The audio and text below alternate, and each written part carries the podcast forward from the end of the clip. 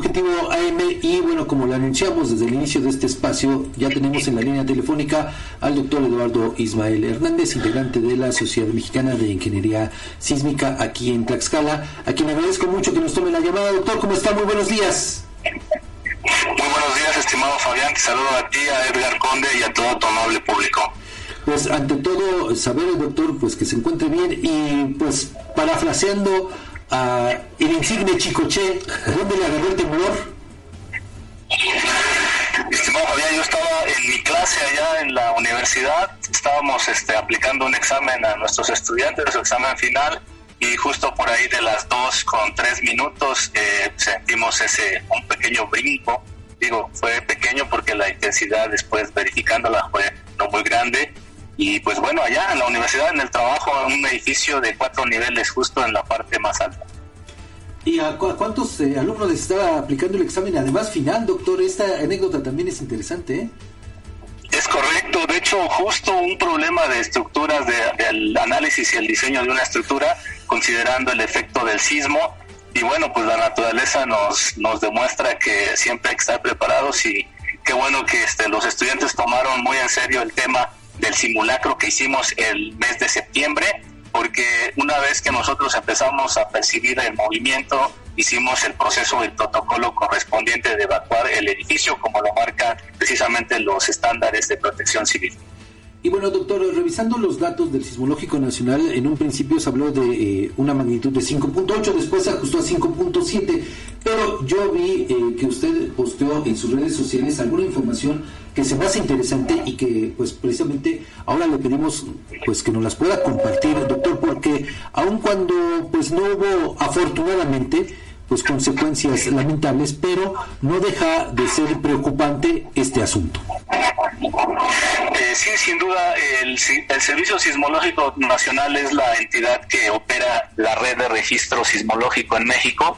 Tiene alrededor de 60 estaciones sismológicas y ellos, eh, pues, debido a la distribución geográfica, varias de esas estaciones están en la parte de la costa sur de nuestro país, la zona más sísmica, y algunas de ellas están distribuidas a, lo largo y ancho de nuestro territorio. Entonces, ellos establecen con los primeros arribos de las ondas sísmicas a las estaciones más cercanas al epicentro, pues los cálculos de los parámetros sismológicos, entre ellos está precisamente la magnitud, que es la cantidad de energía que se libera, y como lo hacen con cálculos de algunas cuantas estaciones, es probable que el reporte preliminar de este, de este de esta magnitud sea diferente y ya cuando hacen digamos el uso de información de todas las estaciones recalculan y corrigen este parámetro de la pues de la magnitud eh, también cabe destacar que el Servicio Geológico de los Estados Unidos tiene en colaboración con el Servicio Sismológico Nacional algunas estaciones. Ellos también emiten, eh, si, el, si el temblor es eh, de alguna forma intenso o grande, emiten sus reportes, pero el Servicio Geológico de Estados Unidos de alguna manera tiene menos estaciones aquí en México. Entonces, las, los valores más, digamos, certeros, más eh, reales para nuestro país son los que proporciona el Servicio Sismológico Nacional. Y bueno, el tema de las intensidades, que ese es el otro parámetro, que es el que nos interesa, digámoslo así, como la sociedad, no es el, la intensidad sísmica es el movimiento que experimentan los suelos. El sismo es movimiento del suelo y entonces la intensidad sísmica que se registró en este temblor de ayer, magnitud 5.7, eh, fue del orden de 10 veces menos que la intensidad que generó el temblor del 2017. Recordemos este 19 de septiembre del 2017. Cinco veces menos, eh, doctor, pero pues eh, repito, de acuerdo con eh, lo que usted posteó ayer en sus redes sociales, hablaba de poner atención en algunas construcciones, en algún tipo de construcciones. Sin duda, de hecho, eh, vale la pena recalcar que en el epicentro de este temblor de ayer, que fue por allá de la zona de Chiautla de Tapia, Puebla, es una zona en donde se ha identificado que hay ocurrencia de este tipo de temblores que se les denomina temblores eh, de mediana profundidad, fallamiento normal, de infraplaca, es decir, es una placa que ya está subducida y abajo se truena, por eso la profundidad de este temblor que fue de 48 eh, kilómetros de profundidad y estos temblores generan eh, ondas sísmicas muy rápidas que, vibran, hacen vibrar a las construcciones, por ejemplo, de un piso, dos o tres pisos. Estas construcciones son las más vulnerables para este tipo de temblores porque el movimiento de la sonda sísmica es muy rápido y coincide eh, de alguna forma el cómo vibra el suelo con el cómo vibran las estructuras.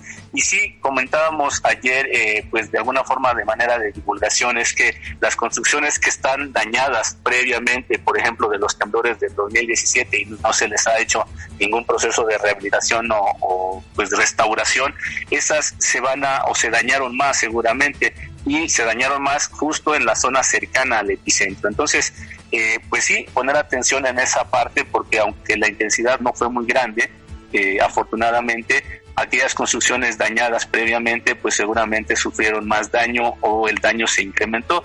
Y pues ahí más bien el llamado para pues todos los entes, las autoridades que administran, por ejemplo, la infraestructura hospitalaria o la infraestructura educativa, pues para que tengan cuidado en esa parte de todos aquellos edificios dañados previamente. Y bueno, sabemos que hay muchos en muchas zonas, eh, principalmente en los templos, por ejemplo, que no han sido restaurados, que seguramente sufrieron más daños con este último temblor. Y a eso se debe, doctor, entonces, que en algunas partes de Puebla, con estos edificios que digamos ya estaban sentidos de alguna manera, es que eh, pues hubo algunas afectaciones, algunos derrumbes, no, no obviamente que, que tuvieron repercusiones, pero a eso eh, obedecería. Es correcto, de hecho, eh, pues es como nosotros, ¿no? Cuando nosotros nos eh, lastimamos a, algo y no nos atendemos, pues la herida puede este, llevar a consecuencias mayores, ¿no? Entonces es más o menos lo mismo para las construcciones. Una construcción dañada previamente que no se le ha hecho nada, eh, si viene otro temblor que es de alguna forma pues un empujón más, digámoslo así, para que la gente entienda, pues el edificio puede llegar a colapsar incluso. Doctor, desde el punto de vista de la ingeniería, desde su experiencia, ¿qué toca hacer ahora con esto? Porque, bueno, creo que tampoco es para soslayarlo.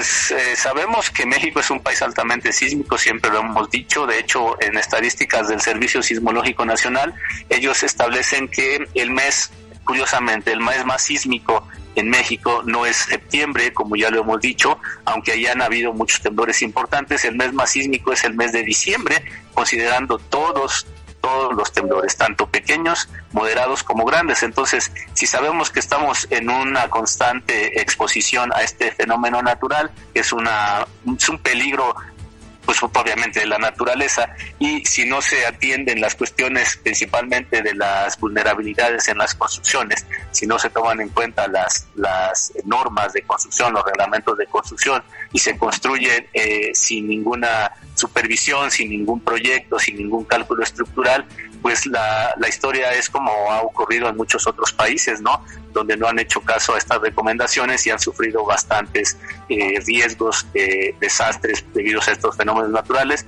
Yo solo recuerdo el temblor de Haití, en donde murieron más de medio millón de personas en un temblor de magnitud 7.1 en donde allí en Haití pues no hicieron caso a las recomendaciones ingenieriles, donde no tenían o no tienen normas de construcción, donde la corrupción impera de manera importante y entonces estos eh, pues estos aspectos influyen de manera adversa en el en un país donde sabemos que van a seguir ocurriendo los temblores. Doctor, ya para cerrar la entrevista y desde luego agradecerle su, tiempo, eh, ¿tiene usted algún dato de cuántas réplicas ha habido? Eh, hasta el momento no hemos tenido el dato de las réplicas. El Servicio Sismológico Nacional que está monitoreando las 24 horas no ha este, procesado, no ha eh, reportado ninguna réplica asociada con este temblor, al menos de lo que va pues en el día de ayer y en la noche, ¿no? Entonces hay que estar atentos, aunque la magnitud eh, pues da para que no haya tantas réplicas y si ocurriera alguna réplica tal vez sería de magnitud eh, mucho menor a las 5 o 7 que, que se experimentó. Pues doctor Eduardo, le agradezco mucho que nos compartiera esta valiosa información aquí en Objetivo AM. Muchas gracias, doctor. Muy buen día. Que tengan muy buen día también. Saludos a todos. Muchas gracias. Bueno, pues ahí tuvo usted eh, pues esta explicación de un especialista en sismología, ¿no? Que pues nos permite precisamente eso, entender qué fue lo que sucedió y por qué se sintió como se sintió también el, el, temblor, ¿no? Sí, porque fíjate, estamos acostumbrados ahorita que refería que eh, si bien eh, tenemos la idea de que los sismos ocurren generalmente en septiembre, pero que ya con las estadísticas diciembre es el mes en el que más eh, movimientos de esta naturaleza hay, fíjate, también estamos acostumbrados o tenemos la idea de que solamente en las costas, donde están estas fallas eh, tectónicas, pero también en, tierra firme es, susceptible de que ocurran estos movimientos, Fabián. Sí, por eso es que, pues, eh, además ayer eh, así se sintió, ¿no? Sí. Se sintió fuerte. Y, y, algo que llama la atención, Fabián, es que el, el movimiento se dio y, y, las alarmas, así como dijo, son movimientos muy rápidos, las alarmas no tuvieron tiempo de, adelantarse. O sea, de hecho, aquí en Huamantla sonó una alarma, pero ya casi al terminar el sismo.